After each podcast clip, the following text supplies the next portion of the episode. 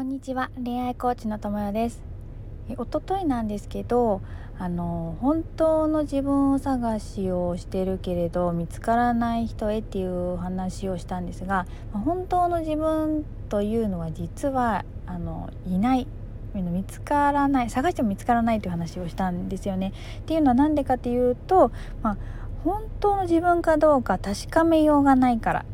そう正解がないからこれで合ってるのかどうかっていう確かめようがないから、まあ、本当の自分っていうのを探そうとしても見つからないよねっていう話だったんですがそれを話してた時にちょっと思ったことがあってそれは何かっていうと、まあ、本当の自分、まあ、つまりありのままの自分かなありのままの自分を受け入れるっていうのがどういうことかっていうことを思ったんですよ。ありのままの自分を受け入れよう認めようとかってあるじゃないですか。うん、でそのありのままっていうのは、まあ、あるがままですよね。うん、そのまま。あるがままがありのままなんですけど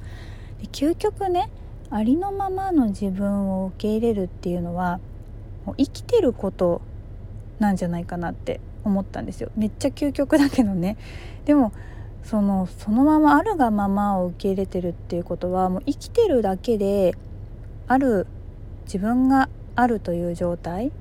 自分がそこにいるっていうこと自分がそこにある存在してるっていうことを受け入れてるっていうことになるんじゃないかなと思ってだからなんかこう自分の気になっているちょっとなんか私はこういうとこが気になるなとか自分ってこういうとこあんまりいけてないなとか なんか悪いなとかって感じてるとこもちろん悪いとこなんてないんだけどね。だけどまあ自分自身がそういうふうに感じてるところもなんかそういういい自分もダメな自分も全部受け止めようっていうのが、まあ、りのままの自分を受け止めるっていうことではもちろんあるんだけどあるんだけれどもそもそも、まあ、いいも悪いも含めて自分ではあるんだけどもそそもそもだってことはもう生きてるだけでもう受け入れてる。っていうことじゃないの？ってなんかふと思ったんですよ。だからもううんと本当にこうそのもうもうそうだね。何度も言うけど生きてるだけで受け入れてることはできてるから